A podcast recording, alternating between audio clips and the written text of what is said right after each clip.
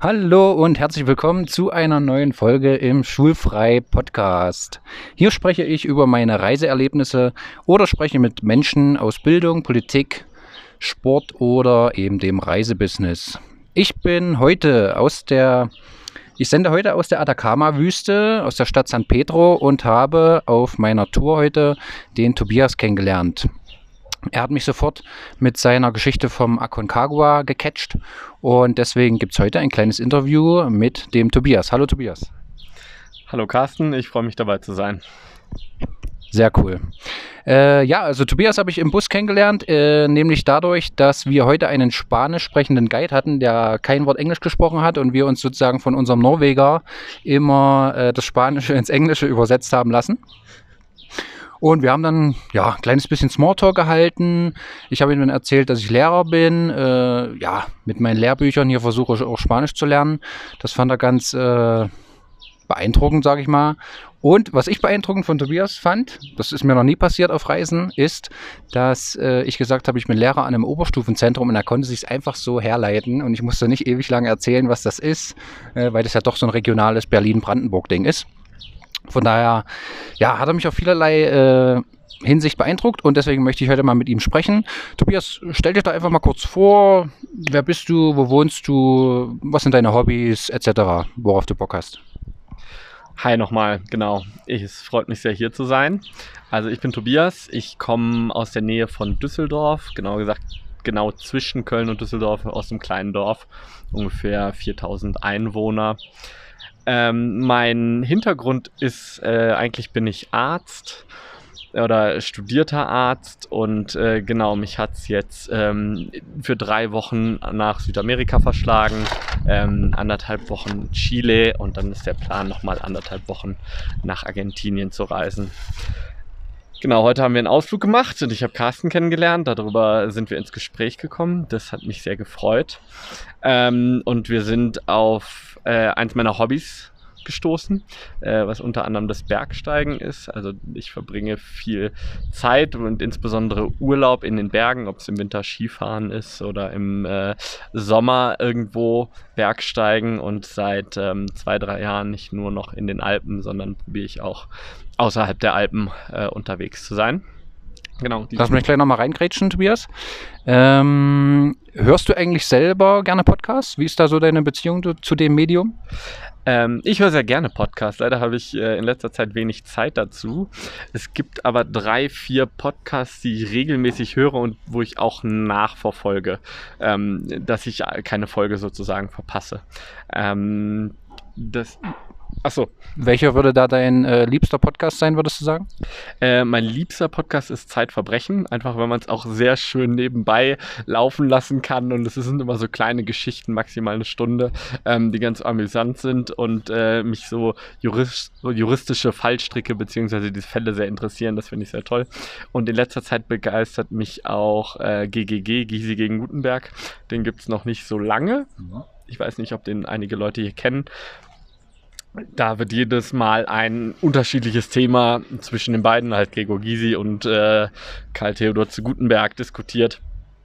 Was noch ganz schön ist, weil das immer noch eine Aktualitätskomponente häufig hat und sie auch so ein bisschen aus ihrem Leben erzählen und Anekdoten erzählen. Genau. Äh, Zeitverbrechen könnte ja dann passen. Meine letzte Folge war nämlich eine True Crime Story.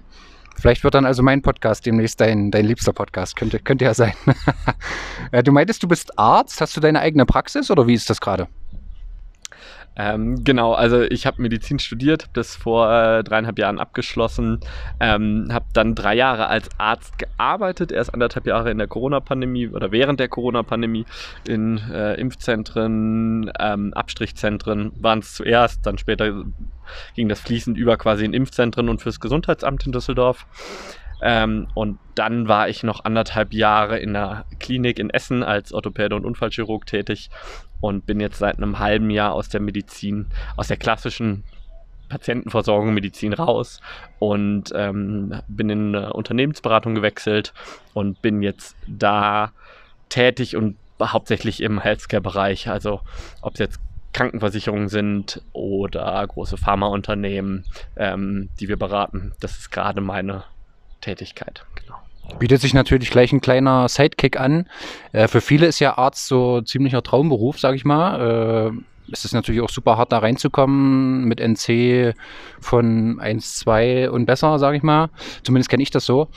Ähm, wie kommt es denn, dass du nicht, ich sag mal, den klassischen Weg gegangen bist, nach dem praktischen Jahr und Facharztausbildung dann eine eigene Praxis aufzumachen? Wieso hast du dich jetzt für die Unternehmensberatung entschieden?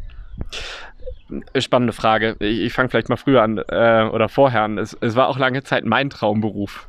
Mhm. Ähm, das hat in der Schule irgendwann begonnen. Ich war, äh, sage ich mal, kein guter Schüler bis zur 8., 9. Klasse und dann hatte mich mein Onkel, der ähm, Chirurg war, einmal mit in den OP genommen und das hat mich so begeistert, dass ich ähm, auch Arzt werden wollte. Und äh, da ich aus so einer schrecklichen Ärztefamilie komme, ähm, hat das dann auch noch sehr gut gepasst und dann habe ich auch den, den Ehrgeiz und die Motivation entwickelt, ähm, mich anzustrengen, weil du, wie, wie, du schon gesagt hast, einen Studienplatz zu ergattern ist jetzt nicht ähm, so leicht. Mhm. Genau.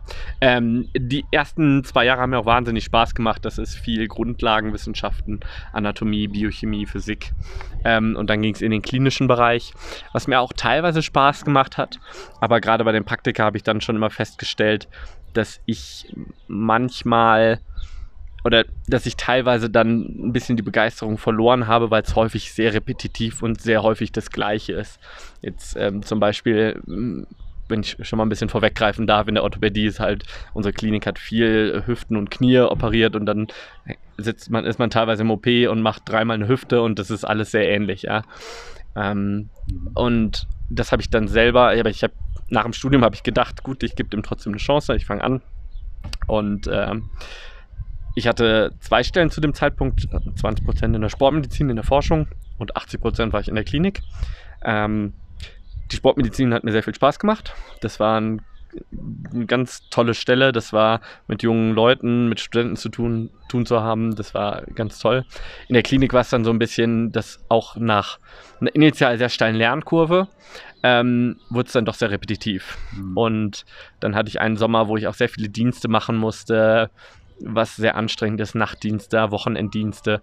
Und dann hat mein bester Freund aus der Schulzeit damals zu mir gesagt, hier, der ist selber im Unternehmen, wo ich jetzt bin, ähm, guck mal, wäre das nicht was für dich, bewirb dich doch mal. Ich habe mich beworben, es hat glücklicherweise geklappt und dann habe ich gesagt, ich probiere es einfach aus. Ähm, zurückgehen kann man immer, und wenn ich nach einem halben Jahr Ja sage, das ist es nicht, dann ähm, ist es das Unkomplizierteste überhaupt wieder in ein Krankenhaus reinzukommen. Da braucht man äh, vermutlich nur einen Lebenslauf hinschicken und oh, ja, sie sprechen Deutsch, ja gut, sie sind angestellt. ja, ein bisschen überspitzt gesagt, ja, aber ähm, genau so ist es.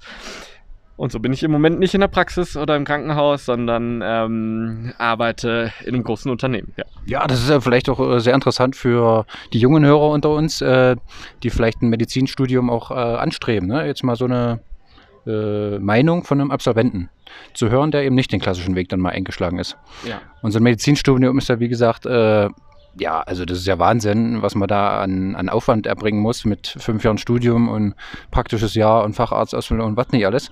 Das bringt uns nämlich zu dem Hauptthema der Folge, würde ich sagen, nämlich dem Bergsteigen.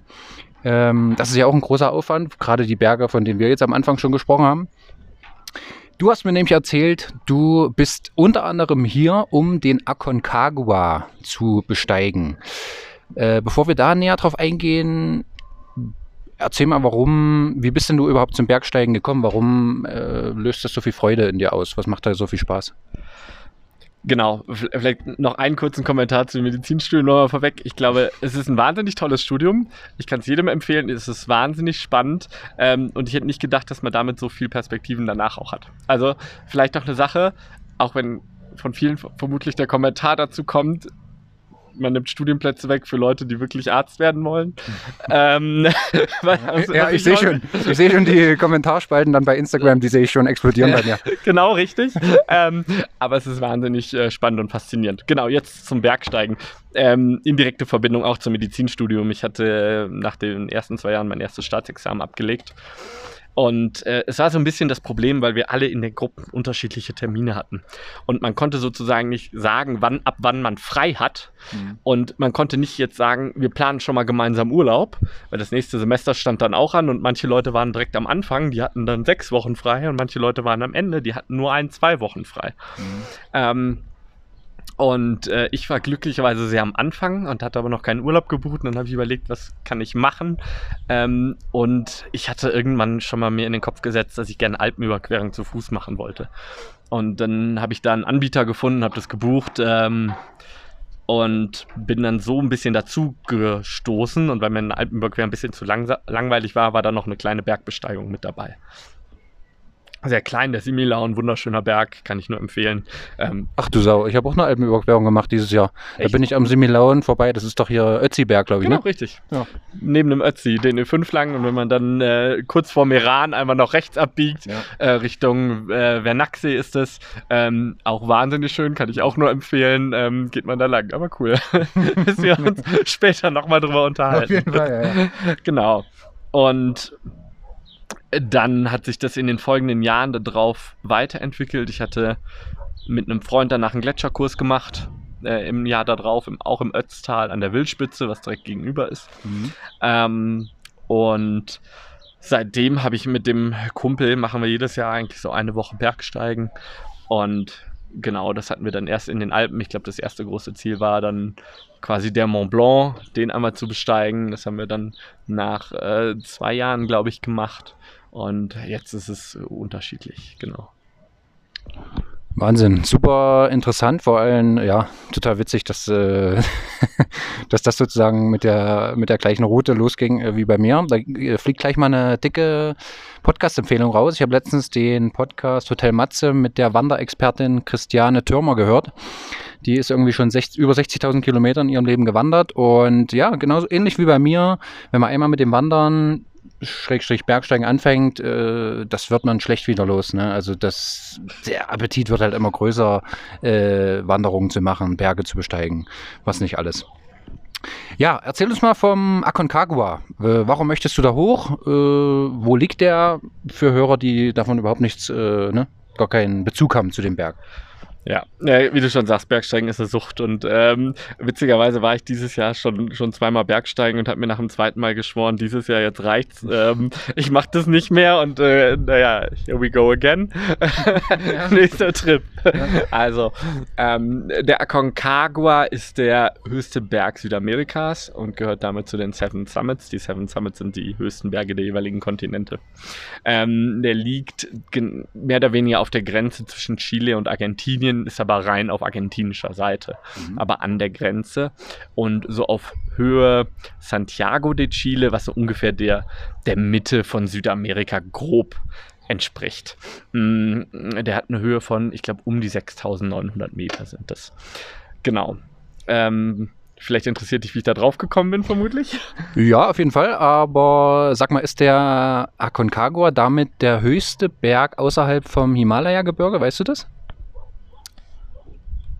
Ich glaube schon. Ich glaube, der Denali, der noch mhm. in müsste noch ein bisschen niedriger sein. Bin ich auch der Meinung. Ja. ja. Ähm, genau. Und damit damit wird es wirklich der höchste Berg außerhalb vom Himalaya sein. Ja. Hm. Krass, ja. Äh, ja, genau. Wie, wieso der Berg? Wie bist du da drauf gekommen? Äh, genau, ich hatte ja eben schon so ein bisschen, also es fing einmal an mit dem Mont Blanc und dann habe ich äh, zwei Jahre darauf den Kilimanjaro gemacht und jetzt äh, es geistert so ein bisschen in meinem Kopf die, diese Idee von diesen Seven Summits rum, was natürlich ähm, ja so ein bisschen Hirngespinst ist. Ähm, und was aber ganz schön ist, weil ich äh, diese Reise jetzt alleine mache und der Aconcagua technisch gesehen wenig anspruchsvoll ist, also es ist mehr ein ein Trekkingberg, würde ich sagen. Man braucht dazu nicht viel, man muss nicht viel klettern können ähm, oder sonstiges. Ähm, ist das ein Ziel, was man ganz gut machen kann mhm. und dann auch mal jetzt so als, ich sag mal, ersten Berg alleine, wo man dann auch zählt, also wo ich geplant ist, es zu zelten am Berg selber, ähm, den man da ganz gut als Ziel nehmen kann. Ist dann ähnlich wie beim Kilimanjaro, glaube ich, oder? Der ist doch auch relativ einfach im Gegensatz zum Mont Blanc, oder? Der ist technisch schon anspruchsvoller, obwohl er ja niedriger ist. Ja, genau. Ähm, Kilimanjaro ist auch ein reiner Trekkingberg. Was man aber nicht unterschätzen sollte, sind halt die Höhen. Also ich sag mal Mont Blanc 4800 Meter, ja. Aber ich sag mal 5800 oder hier 6900 ist dann schon ein ganz anderes Kaliber und da kann dann viel anderes, sage ich mal, passieren und ähm, das, das, muss man schon gut kalkulieren und seinen Körper gut kennen, wie er in der Höhe reagiert, ja. Äh, nun stellen wir uns mal vor, jemand hat auch den Traum, eine Alpenüberquerung zu machen oder irgendeinen Berg in den Alpen zu besteigen, äh, leckt dann Blut und möchte weitere Touren machen, so ähnlich wie das bei uns beiden eben war. Wie würde derjenige oder diejenige sich dann dann eine Besteigung eines 7000 Meter hohen Berges in Südamerika vorstellen? Hol mich und die Zuschauer da mal ab. Wie würde das jetzt in deinem konkreten Fall dann ablaufen, so eine Tour, so eine Besteigung? Gerne. Also ich sag mal, wenn man gar keine Ahnung hat oder sozusagen wenig Erfahrung hat oder gerade erst angefangen hat, dann ist natürlich das Beste für alle, man bucht eine Tour mhm. mit einem mit einem Guide, der einen hochführt und das organisiert ist. Und das läuft in der Regel am Aconcagua ist es so, dass es meistens ich lege mich nicht ganz fest, weil ich mich da nicht so weit informiert habe, ähm, aber zweieinhalb bis drei Wochen vor Ort. Mhm. Ähm, und das stellt man sich so ein bisschen vor mit so einer Pendelei zwischen den Camps. Also es gibt verschiedene Seiten, die man besteigen kann. Der Normalweg ist, sage ich mal, der leichteste Weg, den man geht. Man hat ein Basecamp und dann hat man drei Highcamps, nennt man das. Das heißt Camps, die dann weiter oben am Berg errichtet sind, damit man nicht den ganzen Weg vom Basecamp zum Gipfel machen muss. Das sind beim Aconcagua drei Stück. Das ist Camp 1, 2 und 3. Theoretisch gibt es noch eine Schutzhütte weiter oben, aber ähm, das, das ist so grob der Plan.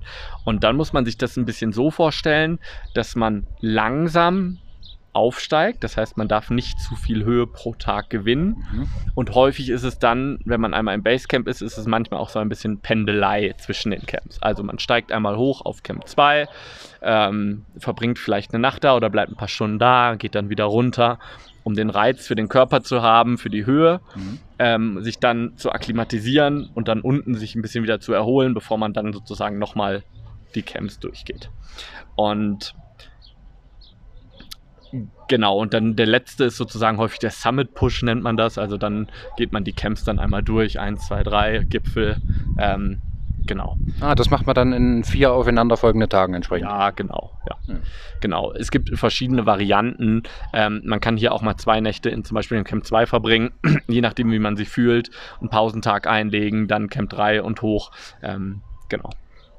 Und kann man entgegengesetzt, wenn man jetzt oben war, kann man dann ein Camp, sage ich mal, überspringen oder muss man auch wieder in diesem Treppensystem zurück? Nee, das ist relativ egal. Das ist, läuft meistens so ab, je nachdem, wie körperlich fit man ist, wie die Gruppe drauf ist. Ich meine, das sind Gruppen, die bei so einer Reise, die hochgeführt werden, wenn man nicht gerade sich einen privaten Führer nimmt. Ähm, dann guckt man, dass man so schnell wie es geht absteigt und so weit wie es geht. Also Ziel wäre mit Sicherheit nach dem Gipfel oder am Tag vom Gipfel. Also man muss sich das so vorstellen, die, die Gipfelnacht beginnt sehr, sehr früh, also meistens gegen Mitternacht. Steht man auf und geht los damit man morgens früh am Gipfel steht. Das hat mehrere Gründe. In den Alpen ist es vor allen Dingen da, dass es kühler ist, dass der Schnee ist noch gefroren, ähm, man sinkt nicht ein, die, die, die, Wetterbedingungen sind viel stabiler. Ja? Ähm, wenn die Sonne rauskommt, der Schnee wird weich, es wird ähm, ähm, matschig. Im Aconcagua ist dann zum Beispiel auch, es wird staubiger und so weiter. Das will man eigentlich vermeiden. Und dann probiert man aber am Tag vom Gipfel, so weit wie es geht, wieder runter zu gehen. Idealerweise wäre es natürlich Basecamp, sich dann eine Nacht zu erholen und dann komplett runter. Ähm, man kann natürlich auch Zwischenstopps einlegen, je nachdem wie fit man ist. Genau. Oh, das mit Basecamp und Camp 1 bis 4 und so, das klingt dann ja schon so wie beim Everest, sag ich mal, oder? Das also kommt mir bekannt vor. Ich habe mich da auch schon ein bisschen mit beschäftigt. Äh, das klingt alles sehr so, so ähnlich halt. Genau, beim Everest im Prinzip das gleiche. Man hat ein Basecamp, äh, man hat auch drei oder nee, man hat glaube ich vier Camps. Beim Everest hat man glaube ich vier, am Aconcagua sind zwei, aber das kann man mhm. natürlich auch ein bisschen ähm, sich selber einrichten. Everest ist noch mal länger, die Expedition dauert ungefähr zwei Monate. Ähm, um sich einfach besser zu akklimatisieren, weil es noch höher ist. Man braucht einfach Zeit, sich zu akklimatisieren. Und in den Camps äh, schläft man dann wahrscheinlich in Zelten? Genau. Selten. Und äh, wie ist das sozusagen, wenn ich jetzt die Tour buche, Aconcagua? Schleppe ich das alles hoch? Wie ist das mit dem Essen geregelt? Äh, wie läuft das? Das hängt natürlich ein bisschen von dir ab. Wenn du es individuell machst, dann kannst du natürlich alles selber hochschleppen. Mhm. Bei den geführten Touren ist es so, bis zum Basecamp, das ist noch relativ gut zugänglich. Also über zugänglich heißt im Sinne von zugänglich vom ähm, Gelände. Mhm. Und bis dahin am Aconcagua ist es so, dass Maultiere bis da oben laufen. Und ähm, die transportieren Teil. Und dann gibt es noch sogenannte Porter. Das sind Studenten, ähm, Leute, die halt am Berg arbeiten und Gepäck hochtragen und das gewöhnt sind. Ähm, das Basecamp ist ein bisschen luxuriöser, sag ich mal, ausgestattet. Also da hat man vielleicht ein Toilettenzelt, man hat Zelte, in denen man sich aufhält, man hat ein Kochzelt und so weiter. Mhm. Ähm, das der Komfort reduziert sich mit den Camps. Ähm, oben hat man dann in der Regel nur noch sein, sein Schlafzelt. Ähm, und das Essen wird mit, mit, mit, einem kleinen Gaskocher zubereitet oben. Ähm, je nachdem, wie groß die Expeditionen sind, wird da auch mehr hochgeschleppt und dann noch ein Versorgungszelt zum Beispiel aufgebaut. Aber das ist sehr expeditionsunterschiedlich. Ja, mhm. mhm. ja sehr interessant. Ähm, wo liegen wir da preislich bei so einer Tour? Wenn die drei Wochen dauert, also pff, keine Ahnung, ich habe da jetzt keine Vorstellung.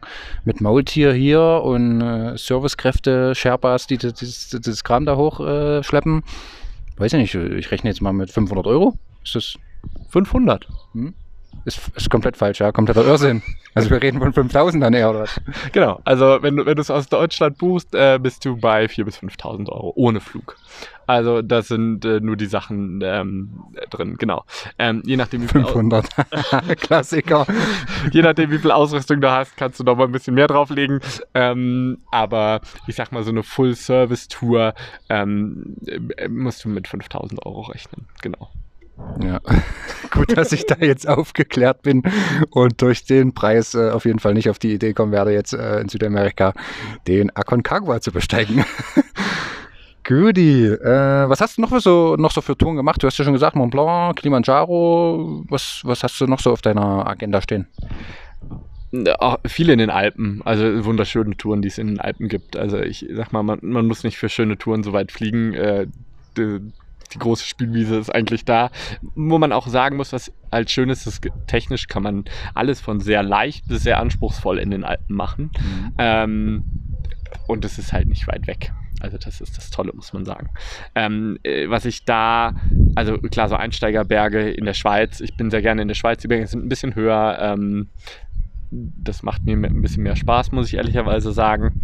Ähm, ich weiß nicht, was den Zuhörern hier alles was sagt, aber äh, was ich sehr schön fand, zum Beispiel, meine Highlights war Ortler, ähm, das Allerlinhorn, ähm, aber nicht über den Normalweg, sondern ähm, hintenrum über den, über den Grat. Ähm, die Spaghetti-Runde ist sehr schön. Da macht man innerhalb von fünf bis sechs Tagen, glaube ich, elf oder zwölf Viertausender Gipfel, weil man die alle so nach, also man ist auf der Höhe und dann nimmt man quasi immer die einzelnen Gipfel mit. Das ist dann, da macht man dann am Tag auch mal drei Gipfel. Ähm, äh, Spaghetti-Runde heißt das Ding, ja? Genau, das heißt Spaghetti-Runde oder Monte Rosa Crossing. Also Monte Rosa ist das Gebiet. Mhm. Äh, es heißt Spaghetti-Runde, weil die Hütten, die meisten Hütten liegen auf italienischer Seite. Und äh, kann ich nur empfehlen. Es gibt halt einen riesen Pot Pasta als Vorspeise schon. Äh, und daher ist der, der Name Spaghetti-Runde, glaube ich, entstanden. Äh, das ist sehr cool, genau. Mhm, außerhalb Europas, genau, der Kilimanjaro bisher und dann war ich einmal im Himalaya diesen Jahres und ähm, habe da ähm, geplant war das Drei-Pässe-Tracking. Das sagt vielleicht einigen Leuten was. Das ist eine sehr beliebte Trekking-Reise da oben. Da überschreitet man drei Pässe, die alle so auf einer Höhe von 5000 Meter sind. Viele Leute ergänzen dann noch das Everest Base Camp dazu. Genau, bei mir war es so, dass ich zwei Pässe gemacht habe, zum Basecamp gegangen bin äh, und einen Berg noch in der Gegend gemacht habe, den Lobuche East. Äh, sehr schöner Blick auf den Everest und dann bin ich krank geworden, dann musste ich es abbrechen und bin runtergegangen. Was ein bisschen schade war, aber ähm, es lohnt sich definitiv und da ist auch nochmal der Plan, äh, nochmal hinzufliegen, weil sich da ähm, ne, auch eine große Spielwiese ergibt. Ja, bei Seven Summits äh, drängt sich natürlich auch die Frage auf, äh, ist ja, ist ja der Everest auch dabei oder was? Genau, an sich ist der, der Everest dabei. Ob das äh, dann mal für mich äh, eine äh, Expedition wird, gucken wir mal. Da ist man ja preislich dann nochmal in einer ganz anderen Sphäre. Genau, du kannst gerne schätzen, wo du da bist, aber wenn man Genau. es bucht, aber ja, ich würde jetzt mal sagen, man kriegt es im, im, äh, am Black Friday für 8.900 Euro, sage ich mal. oh Mann. Äh, ja, Wahnsinn. Äh, du hast schon gesagt, im, im Himalaya bist krank geworden, musstest abbrechen. Jetzt beim Aconcagua, was macht denn da deine Situation jetzt so speziell, sage ich mal? Genau, es gibt ein kleines Problem im Moment. Ich äh, habe mir ein Band am Fuß gerissen noch letzte, nee, diese Woche noch. Ähm, am Montag und äh, laufe jetzt aktuell mit Schiene hier rum und muss einmal gucken, wie das Ganze sich entwickelt. Ähm, da ich den Flug aber äh, vier, drei, vier Tage vorher schon gebucht hatte, habe ich mir gesagt, ich fliege auf jeden Fall hier hin, genieße sonst ein bisschen die äh, Atacama-Wüste und äh, unternehme einige Trips. Und äh, am Mittwoch geht es auf einen Vulkan hier in der Nähe.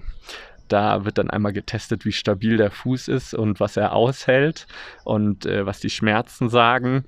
Und je nachdem wird der Plan dann ein bisschen angepasst. Und ich habe äh, heute noch mit einem ähm, auf der Tour, die wir heute gemeinsam gemacht haben, gesprochen. Er meinte, Mendoza hat sonst eine hervorragende Weinregion und äh, man kann viele Tagestouren da unternehmen. Das wird sonst das Alternativprogramm, was natürlich sehr frustrierend für mich wäre, aber ähm, man muss sich, glaube ich, da eine Alternative suchen. Genau. Klingt auch nicht verkehrt. Ja.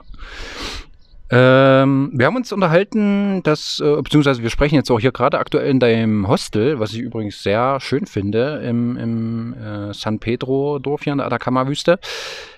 Mir drängt sich auch die Frage auf, äh, ja, Medizinstudent, äh, Medizinstudium abgeschlossen, fertiger Arzt und so weiter. Warum mach, oder lebst du denn bei deinen Reisen, die ja zwangsläufig auf dem Programm stehen, ganz oft bei dir, äh, warum schläfst du immer in Hostels? Jetzt mal unabhängig vom Tracking und Bergsteigen. Ich schlafe nicht immer in Hostels, das muss ich dazu sagen. Ähm, es ist auch immer so ein bisschen situationsgeschuldet manchmal.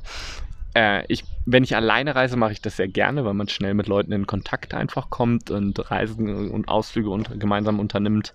Ähm, und es hängt natürlich so ein bisschen von der Reisefrequenz in dem Jahr ab. Also dieses Jahr war ich sehr viel schon unterwegs und dann ist es auch irgendwann, kommt natürlich auch das Budget zum, spielt eine gewisse Rolle und ähm, dann ne, greife ich auch gerne auf ein Hostel zurück. Ich äh, schlafe aber an sich sehr gerne in Hostels und mag das, weil es eine gemütliche Atmosphäre ist. Gerade hier, wie du schon sagtest, Ayverde Hostel in San Pedro. Ich glaube, das können wir beide empfehlen. und ja, die, die Leute sind super freundlich, sind sehr internationales, junge internationale Leute. Und ich glaube, da ist man immer ganz froh, wenn's man, wenn man im Hotel ist, dann ist es manchmal auch sehr äh, abgeschottet und äh, häufig auch nicht so die Leute, mit denen man sich so unterhält. Ja, ähm, es ist auch krass, wie viele Hostels hier sind. Ne? Also in diesem, ich schätze mal 10.000 Einwohner Dorf hier oder ein bisschen mehr vielleicht. Was? Habe ich mich schon wieder verschätzt, ja.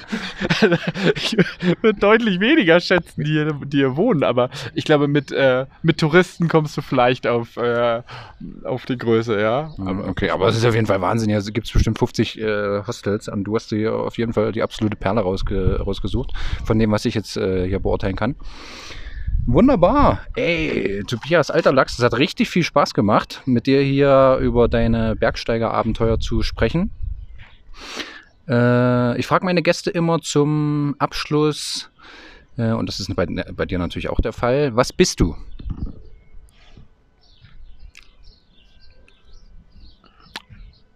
Ein begeisterungsfähiger Mensch, offen und ein Alpinist.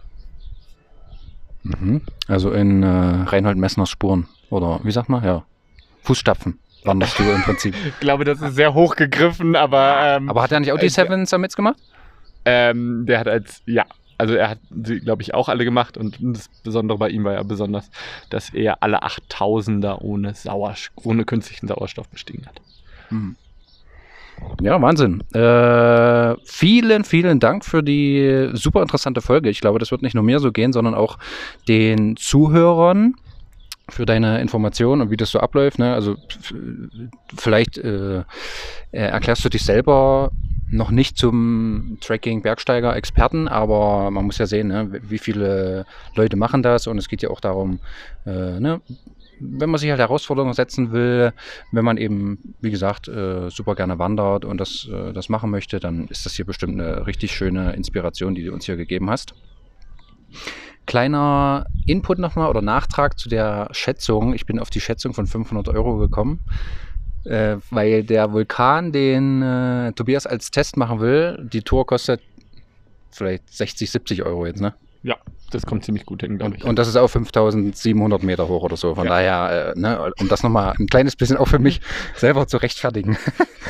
Genau. Äh, ihr könnt wie immer Feedback dalassen. Ihr könnt mir gerne bei Spotify äh, direkt da über den Daumen Feedback dalassen. Ihr könnt mir äh, über meine E-Mail-Adresse Feedback zukommen lassen. Ihr könnt mir Gastvorschläge schicken. Wie gehabt findet ihr die E-Mail-Adresse in den Show Notes unter der Folge. Bei Apple geht das sicherlich auch. Da habe ich auch noch nicht rausgefunden, wie ich da reingucken kann. Ich bin halt kein Apple-Kunde, von daher muss ich mich da irgendwann mal, wenn ich zurück bin, mit beschäftigen. In diesem Sinne verabschiede ich mich und die letzten Worte im Schulfrei-Podcast hat wie immer mein Gast. Und vielleicht hast du ja noch einen kleinen Lifehack-Tipp für Wanderer, die halt mal in die Höhe wandern wollen oder was auch immer du noch meinen Hörern mitgeben möchtest, Tobias. Ja, vielen Dank. Es hat mir auch sehr viel Spaß gemacht.